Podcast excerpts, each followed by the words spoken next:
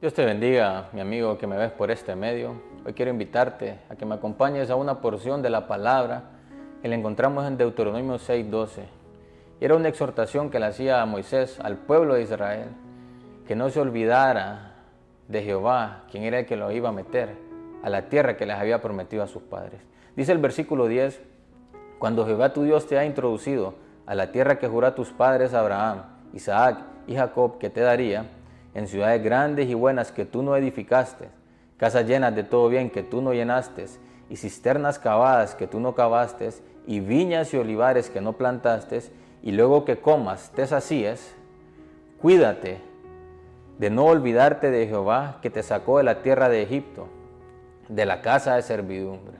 Y esta misma exhortación es la que hoy el Señor nos hace a nosotros, de no olvidarnos quién es el que nos tiene en el lugar donde estábamos. De no perder de vista cuál es lo importante, lo esencial en la vida de todo creyente, que es nuestra relación con Jesús. De no perder ese tiempo de intimidad que nosotros hemos tenido siempre. Ese clamor que, que nos ha caracterizado y que hemos tenido cuando hemos necesitado del Señor. De no perder de vista quién es el que nos tiene en aquellos lugares donde nosotros anhelábamos. Quién es el que ha abierto puertas para que aquellos trabajos que nosotros anhelábamos ahora estemos ahí?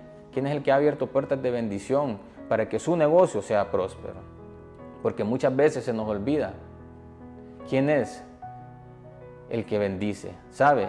Y nos enfocamos tanto en cuidar la bendición que nos olvidamos del Señor. Pero hay otro versículo que también debemos tener en cuenta, que es en Deuteronomio 8:18, que dice que Jehová nuestro Dios es el que nos da el poder para hacer las riquezas. Y esto es un llamado de atención para que nunca haya vanidad en nuestro corazón creyendo que somos nosotros los que tenemos el poder, los que por nuestras capacidades hemos hecho prosperar nuestro negocio. Así que yo te invito hoy, mi querido amigo, a que no pierdas de vista lo importante en tu vida que te acuerdes siempre de que es Jehová el que te tiene en el lugar donde estás. Que Dios bendiga tu vida. Iglesia El Faro es un hogar de fe, sanidad y transformación. Para consultas, consejerías y apoyo a la familia, puedes contactarnos a los números 9772-2223, 2443-8200.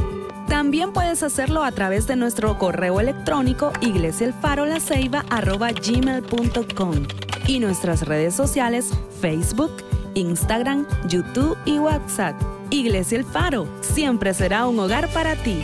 Dios te bendiga.